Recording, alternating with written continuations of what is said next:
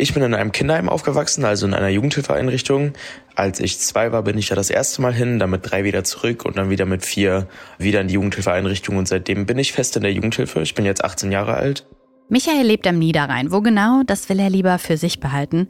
Aber was es heißt, ständig aufs Geld gucken zu müssen und mit dem Nötigsten auskommen zu müssen, das hat Michael schon als Kind erlebt. Ich weiß noch, dass als ich 13 war, meine Fußballschuhe geklaut wurden bei einem Fußballspiel und ich dann in der nächsten Woche und in der Woche danach halt trotzdem zum Fußballtraining gehen musste. Und ja, ich dann halt mit Straßenschuhen gespielt habe, mit ganz alten von mir. Und die waren halt auch ein bisschen kaputt. Und die anderen Kinder dann, äh, was denn jetzt los? Kannst dir keine neuen Fußballschuhe leisten? Und genau so war es halt. Dann sitzt du davor und du weißt ja schon, dass die Blicke kommen. Du weißt, dass die Kommentare kommen.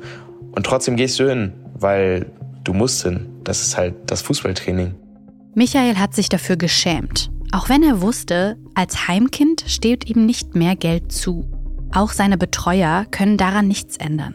Es gibt ein Taschengeld plus 40 Euro für neue Klamotten oder neue Schuhe. Und Michael wusste damals schon, Kinder, die bei ihren Eltern aufwachsen, in Familien mit geringem Einkommen, leiden noch ganz anders unter Armut. Ich glaube, als Kind in einer Familie hat man das Problem, dass man sich, glaube ich, dann Schuldgefühle macht die können sich das nicht leisten, weil ich schon so viel Geld koste. Die können sich das nicht leisten, weil die schon die Klassenfahrt letztes Jahr bezahlen mussten. Die können sich das nicht leisten, weil meine Schuhe letztens mal schon kaputt gegangen sind. Und deswegen kann ich jetzt nicht mit meinen Freunden ins Kino. Und deswegen machen meine Eltern sich jetzt Sorgen. Ich glaube, das ist ein riesiges Problem. Michael wählt die FDP. Er ist sogar Mitglied bei den jungen Liberalen. Dass seine Partei jetzt Abstriche bei der geplanten Kindergrundsicherung machen will, kann er absolut nicht verstehen. Wir sorgen für Chancengleichheit. Das ist das große Wort bei den jungen Liberalen und auch bei den jungen Leuten in der FDP. Aber dann weigert man sich 12 Milliarden extra für eine Kindergrundsicherung zu geben. Es geht hier um Diskriminierung, Scham und Hunger. Das bei unseren Kindern. Mit seinen Erfahrungen ist Michael nicht alleine. Rund 2,8 Millionen junge Menschen leben in unserem Land in Armut und wissen genau, wovon er spricht. Nein, das ist die Wahrheit. Kinder haben keine Lobby und Arme erst recht nicht. Ein DPR-Podcast für Podimo. Armut sieht ganz unterschiedlich aus. Manche wachsen so auf, wie Michael es eben beschrieben hat, manche kriegen nicht mal jeden Tag was Vernünftiges zu essen. Aber immer geht es auch um Chancengleichheit, so wie Michael gesagt hat. Weil man vielleicht keinen Laptop für die Hausaufgaben zu Hause hat, sich ein Zimmer mit den Geschwistern teilen muss und nicht in Ruhe lernen kann. Armut betrifft einer Studie der Bertelsmann Stiftung zufolge jeden fünften Menschen unter 18. Und daran ändert sich seit Jahren nichts, egal ob die Wirtschaft boomt oder in einer Rezession steckt. Die Ampelkoalition aus SPD, Grünen und FDP wollte, wie so oft, alles anders machen und hatte eine Idee. Die Kindergrundsicherung.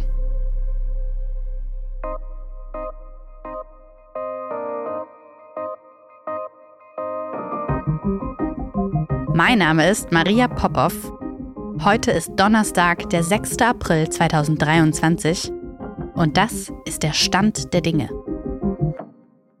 Staatliche Unterstützung für Kinder soll ab 2025 vereinfacht werden und endlich bei allen ankommen, die Anspruch darauf haben. Das ist der Gedanke. Es sollte das größte sozialpolitische Vorhaben der Regierung werden. So klang Olaf Scholz vor der letzten Bundestagswahl vor knapp zwei Jahren. Alle Kinder bekommen eine Kindergrundsicherung, das neue Kindergeld, nach Einkommen der Eltern gestaffelt. Kein Kind soll mehr in Armut aufwachsen. Und wir nehmen dafür noch mal viel, viel zusätzliches Geld in die Hand, weil uns die finanzielle Unterstützung von Familien, von Eltern mit Kindern wichtig ist.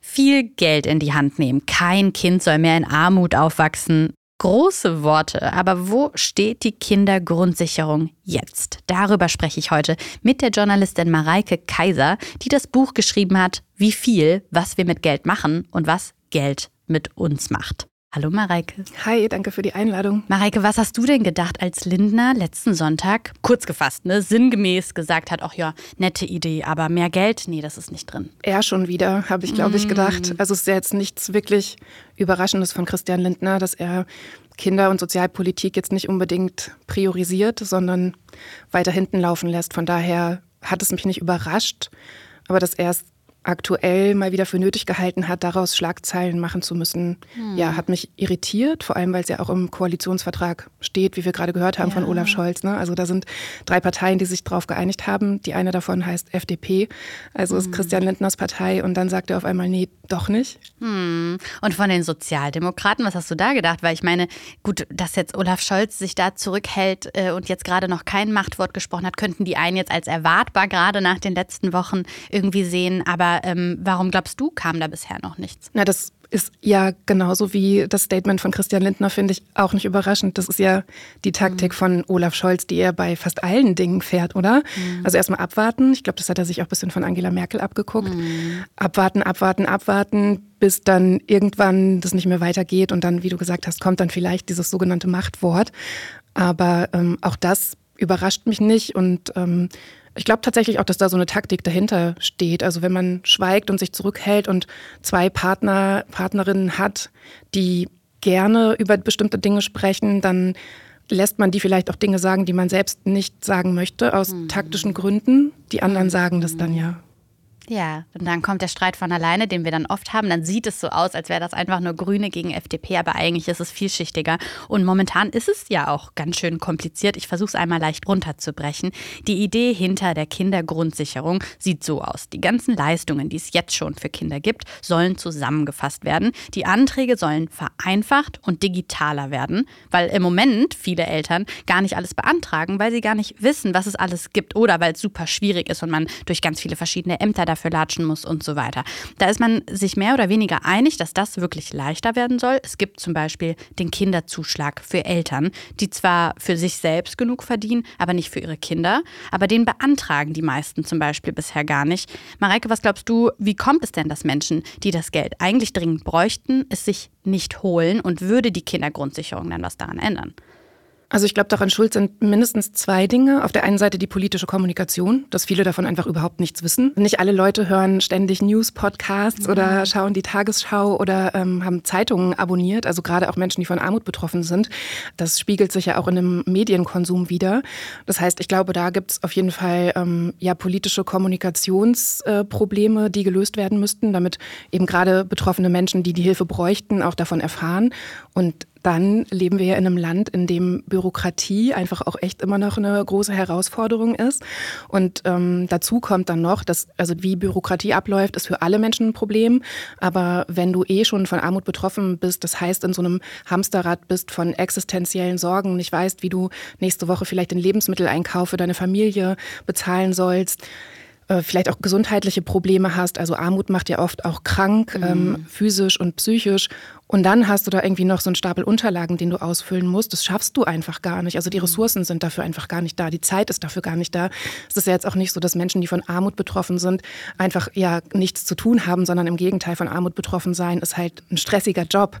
Mhm. Und dann kommt eben noch was dazu. Du musst das alles ausfüllen, dich darum kümmern. Das schaffen viele einfach nicht. Und ja. es ist ja so, dass ich glaube, ähm, ein Drittel der Personen, die berechtigt sind, ähm, haben den Kinderzuschlag beantragt und die anderen nicht. Die bekommen so es einfach wenig, nicht. Ja, na dann könnten wir ja jetzt hier sitzen und applaudieren und sagen, hey, aber die Koalition macht das ja, wie super. Und es soll tatsächlich einfacher und digitaler werden.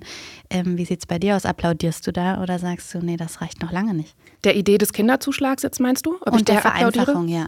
Auf jeden Fall. Ja. Genau. Also die Idee vom Kinderzuschlag finde ich total gut und richtig. Das zu vereinfachen ist richtig, dafür zu sorgen, dass die Menschen, die es wirklich brauchen, das bekommen, ist richtig. Kinderarmut abzuschaffen ist absolut der richtige Weg. Ähm, aktuell ist jedes fünfte Kind von Armut betroffen. Das sind einfach eine Menge Kinder, das sind eine Menge Familien, ähm, in denen Armut herrscht. Und das in einem doch immer noch sehr wohlhabenden Land wie Deutschland ist eigentlich ein Skandal. Also man fragt sich so, wenn man sich die ganzen Zahlen zu Armut und äh, Kindern und Familien anschaut, warum erst jetzt eigentlich? Mhm. Also das ist allerhöchste höchste Zeit, dass das kommt. Ähm, von daher war ich auch schon bei dem Koalitionsvertrag, eigentlich ist es das Minimum, würde ich sagen. Mhm. Also, dass man mhm. Kinderarmut abschafft in einem reichen Land wie Deutschland, ist irgendwie so das, das Minimum, oder? Ja. Also das ist ja nichts, worauf wir uns irgendwie ähm, einigen sollten, dass es in diesem Land Kinder gibt, die von Armut betroffen sind. Ja. Aber wenn wir zum Beispiel auf die Tafeln gucken, wo ähm, Menschen, die kein Geld haben, sich ähm, Essen holen, dann sind da auch immer mehr Kinder und Jugendliche dabei. Mhm. Also das geht auch nicht irgendwie um, weiß ich nicht, ähm, den neuen Tennisschläger für das Tennisspielen von Kindern, sondern es geht aktuell wirklich um existenzielle Grundlagen wie Essen und Kleidung. Ja, und da haben wir auch zu Beginn den Michael gehört, der in einem Kinderheim groß geworden ist und gesagt hat, als mir meine Fußballschuhe geklaut wurden, da geht es auch nicht nur um welche coolsten Schuhe hast du, sondern da geht es auch um Teilhabe. Dass du dich fast schon nicht blicken lassen kannst auf dem Fußballplatz und sich viele, die sich schämen, dann eben auch dagegen entscheiden würden. Jetzt ist es also so, ne? In Zukunft soll es dann einen Garantiebetrag geben, also einen Standardbetrag, was man so Kindergeld nennen könnte, der dann für alle gleich hoch ist und dann ein Zusatzbetrag, der davon abhängig ist, was die Eltern haben. Die Grünen sagen jetzt, das muss dann insgesamt mehr sein sein als bisher und die FDP sagt, nö, das Geld ist einfach nicht da. Und dass das Geld ja jetzt irgendwo herkommen muss, ja klar, da hat ja Lindner schon einen Punkt, oder wie würdest du das sagen? Auf jeden Fall muss das Geld irgendwo herkommen, aber ich finde auch total wichtig, darüber nachzudenken, was bedeutet es eigentlich langfristig für uns als Gesellschaft, wenn Kinder in Armut leben. Das bedeutet ja, wie du eben gerade schon gesagt hast, verringerte Teilhabechancen. Wir haben ja jetzt schon zum Beispiel einen Fachkräftemangel und da ist ja die Frage, wo sind eigentlich die Fachkräfte? Das sind zum Beispiel die Kinder, die irgendwann diese Aufgaben übernehmen aber wenn wir sie jetzt nicht fördern, sind das irgendwann keine Fachkräfte, sondern dann sind das Menschen, die ähm, eben zum Beispiel durch Armut krank geworden sind und mhm. ähm, auch dem Arbeitsmarkt, der ja Christian Lindner sehr wichtig ist, mhm. am Ende nicht mehr zur Verfügung stehen. Mhm. Und da gibt es auch ganz viele Studien dazu, dass wenn wir Kinderarmut nicht abschaffen, wir eigentlich viel größere finanzielle Ausgaben langfristig haben. Mhm. Von daher ist das ja wirklich eine Investition, also auch eins der Lieblingswörter von Christian Lindner, eine Investition in die Zukunft, in Kinder zu investieren. Und deswegen muss das Geld einfach locker gemacht werden. Ja, das ist ein total interessanter Blick darauf, der bei der Politik noch nirgendwo durchgesickert ist. Warum ist das denn so? Das ist unter anderem so, weil ähm, Kinder und Jugendliche einfach keine Lobby haben. Das mhm. sehen wir ja gerade bei ähm, aktuellen Entscheidungen in der Politik immer wieder. Stichwort E-Fuels zum Beispiel oder überhaupt Stichwort Klimawandel, welche Entscheidungen da getroffen werden. Da sehen wir ja ganz klar eine starke Lobby. Zum Beispiel haben Automobilkonzerne und Kinder und Jugendliche haben so gut wie keine Lobby. Die sind nicht in der Politik, die können noch nicht wählen. Die Gruppe von Familien, die wählen, sind auch nicht groß genug, als dass PolitikerInnen da wirklich eine Priorität draufsetzen würden.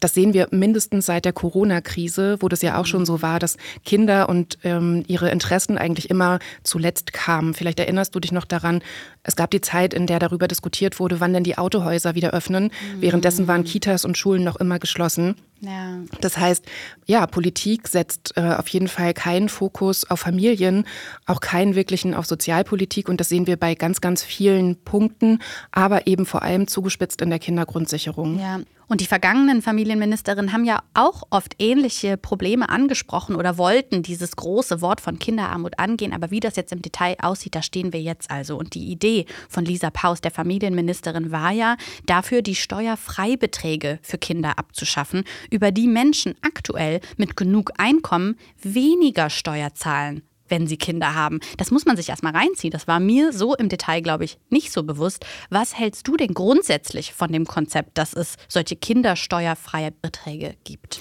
Aktuell ist es ja vor allem so, dass in Familien, in denen Eltern viel verdienen, also viel Steuern bezahlen, sie hohe Freibeträge haben, also viel Geld für ihre mhm. Kinder bekommen, während Familien, die in Armut leben, weniger für ihre Kinder bekommen.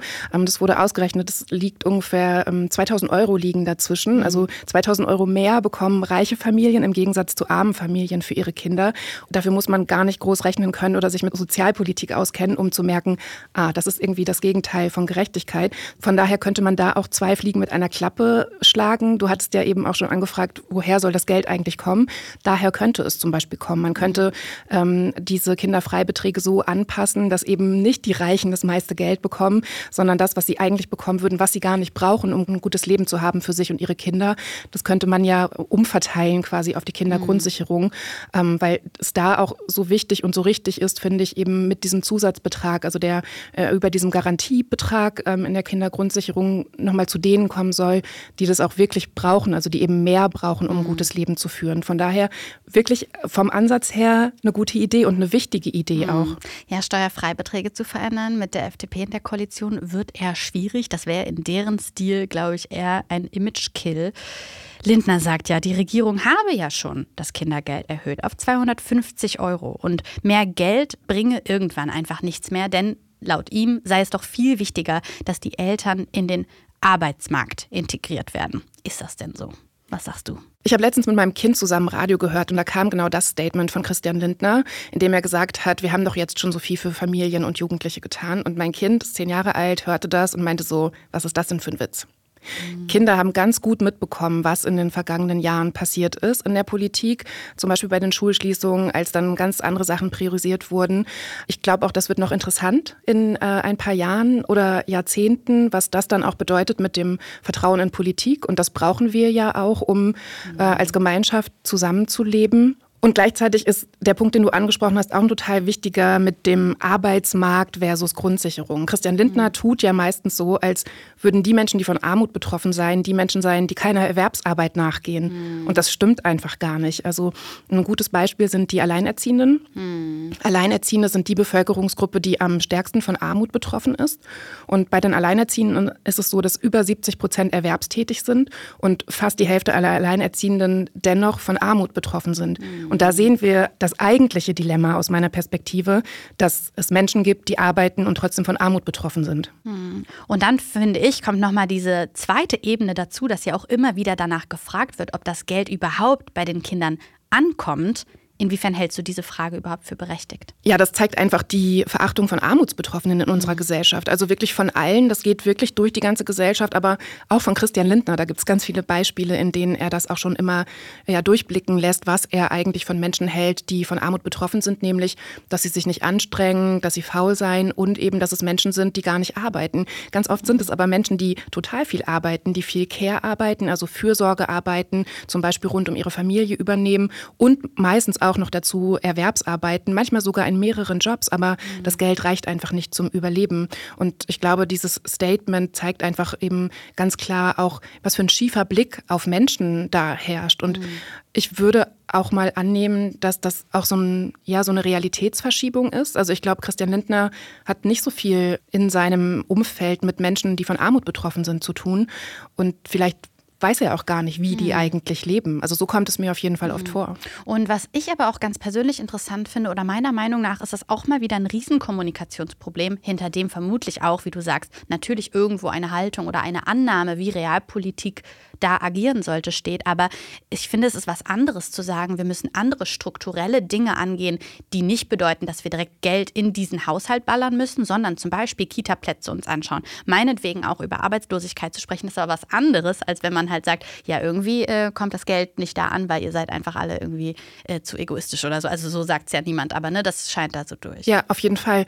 Genau, ich hatte vor ein paar Tagen was zur Kindergrundsicherung auf Instagram gepostet und da kamen ganz viele Kommentare und die meisten Kommentare waren, waren tatsächlich von Müttern, die geschrieben haben, danke Christian Lindner, ich möchte arbeiten gehen, aber ich kann nicht arbeiten mhm. gehen, weil mein Kind nicht betreut ist, weil mein Kind mit einer Behinderung lebt, ich mein Kind pflegen muss, es keinen Betreuungsplatz gibt für mein Kind mit Behinderung zum Beispiel. Also es gibt ganz viele strukturelle Dinge, die nicht funktionieren, sodass Menschen gar nicht erwerbsarbeiten können.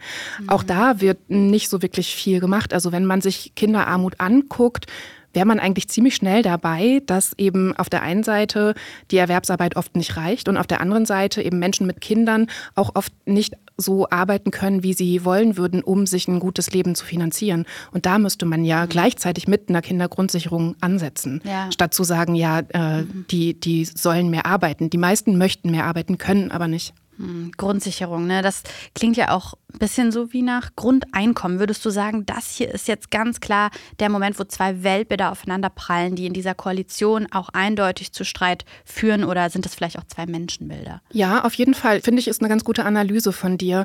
Ist eben auch ja die Frage, was wollen wir eigentlich priorisieren als Politik und als Gesellschaft? Also soll das so eine Leistungsgesellschaft sein, wo eben ganz oben als größter Wert steht Arbeit, Arbeit, Arbeit, Geld, Profit, Arbeit? Oder soll ganz oben stehen, dass wir ähm, uns umeinander kümmern, dass wir äh, Fürsorge machen können, dass wir auch Zeit und Ressourcen dafür haben und dass eben äh, nicht jedes fünfte Kind zum Beispiel einfach so ähm, dazwischen rutscht und uns das äh, relativ egal ist oder wir eben andere Sachen priorisieren, die uns mehr Geld bringen. Ja, finde ich, ist auf jeden Fall eine ganz gute Analyse und gleichzeitig aber auch jetzt ein wichtiger Punkt zu entscheiden, in welche Richtung wollen wir denn jetzt eigentlich mhm. gehen. Es ist ja auch gerade noch nicht so richtig klar, was, was bedeutet dieses Statement eigentlich, ja, genau. was da jetzt reingeworfen wurde. Ne? Also es gibt diesen Koalitionsvertrag, eigentlich soll sich daran gehalten werden und jetzt sagt einer der drei Partner, ja, nee, finde ich jetzt eigentlich nicht wichtig genug, ich will lieber Geld für andere Sachen ausgeben. Mhm. Da gibt es ja eben noch diese zwei anderen Partner, die da auch mit dabei sind. Und ich persönlich gehe auch immer noch davon aus, dass die Kindergrundsicherung kommt. Meine Befürchtung wäre jetzt nur, dass vielleicht sowas wie eine Kindergrundsicherung Leid kommt, wo dann eben doch nicht alle Bedarfe gedeckt werden können. Und das ähm, finde ich dann auch wieder sehr schwierig, weil du ja gerade auch das Wort Grundsicherung angesprochen hast. Und ich glaube, da braucht es auch noch mal eine Debatte. Hatten wir ein bisschen ums Bürgergeld, aber aus meiner Perspektive noch nicht äh, weit genug. Was bedeutet eigentlich Grundsicherung? Was bedeutet ein würdevolles Leben für jede Person? Bedeutet das, dass wir, wenn wir vom Bürgergeld leben, zur Tafel gehen müssen, weil wir uns sonst nicht gut und gesund ernähren können zusammen mit unseren Kindern? Aus meiner Perspektive nein. Es gibt mhm. da ja auch mehrere Berechnungen von Organisationen, wie zum Beispiel dem Paritätischen Wohlfahrtsverband, die sagen, dass das Bürgergeld eigentlich 200 Euro zu wenig ist, um ein würdevolles Leben zu führen. Mhm. Und ich glaube, darum muss es auch noch mal gehen. Also was bewerten wir eigentlich? Was darf da drin sein? Und ich glaube eben auch, dass Menschen ein würdevolles Leben führen dürfen sollten, mhm. die eben nicht 50, 60 Wochenstunden arbeiten können, weil sie sich um andere kümmern zum Beispiel, sondern das sollte für alle da sein. Auch in der Berichterstattung, was beobachtest du als Journalistin, wie diese Debatte jetzt geführt wird und über was sollten wir noch mehr sprechen? Wie bei allen Benachteiligungen vermisse ich oft Solidarität auch in, in der Berichterstattung, auch in der Frage, wer berichtet da jetzt eigentlich drüber? Das sind dann meistens JournalistInnen, die selbst mit Kindern leben, die irgendwie aus dieser Lebensrealität kommen und die schreiben dann dazu, die sprechen dazu, die sind in Podcasts, wie jetzt hier zum Beispiel. Ich keine Kinder, aber stimmt. Wir haben dich eingeladen, ja. Genau. Und ich finde, es müssten sich alle damit beschäftigen, weil die Zukunft unserer Gesellschaft sind unsere Kinder. Ja, egal, ob wir jetzt eins geboren haben, eins adoptiert haben oder nur eine Tante sind von jemandem oder vielleicht auch nur ein Kind in der Nachbarschaft haben. So wie es mit unserem Planeten, wie es mit, mit uns, mit unserer Arbeitswelt, mit ähm, allem um uns herum weitergeht, liegt an unseren Kindern. Und wenn da so ein großer Teil, jedes fünfte Kind, schon von Anfang an abgeschrieben ist eigentlich von der Gesellschaft, weil das bedeutet Armut. Du kannst nicht überall teilhaben, du kannst nicht träumen oder dir deine Träume erfüllen. Und über Generationen hinweg ja auch. Ja. Genau, also das, das bleibt bleibt ja auch, Armut verfestigt sich. Und das sind einfach Menschen, die nicht aktiv an der Gesellschaft teilhaben können, obwohl sie vielleicht wollten. Und ich finde, das, das sollten wir uns nicht leisten und da sollten sich alle dafür einsetzen und nicht die, die jetzt äh, mit, mit Kindern leben und es äh, deswegen wichtig finden, sondern wir alle sollten darüber ähm, reden, was das eigentlich bedeutet, wenn, ähm, wenn es immer heißt, Kinder zuletzt. Hm. Danke, Mareike. Gerne. Ich freue mich, wenn ihr morgen wieder mit dabei seid, denn morgen geht es um ein Leben ohne Bodyshaming und in Zufriedenheit, auch wenn man nicht dem gängigen Schönheitsideal entspricht. Und das scheint eine Menge Menschen zu interessieren. Meine Gesprächspartnerin Jana Krämer folgen auf TikTok mehr als eine halbe Million Menschen, wenn sie von ihren persönlichen Erfahrungen damit berichtet. Und bis dahin, abonniert uns, hinterlasst eine Bewertung und folgt unserem Instagram-Kanal Stand der Dinge. Stand der Dinge ist eine DPA-Podcast-Produktion für Podimo. Executive Producer DPA David Krause. Executive Producer Podimo Judith Trost. Producerin DPA Anne Krüger. Produktmanagement Dorothee Barth. Head-AutorInnen Kian Badrenejad und Axel Schröder. Redaktion Martin Romanzik und Anne Krüger. Marketing Podimo Laura Schmidt. Musik Marvin McMahon. Produktionslied Sebastian Dressel. On-Set-Produktion Jill Baton. Visual Producer Daniel McMahon. Mein Name ist Maria Popov.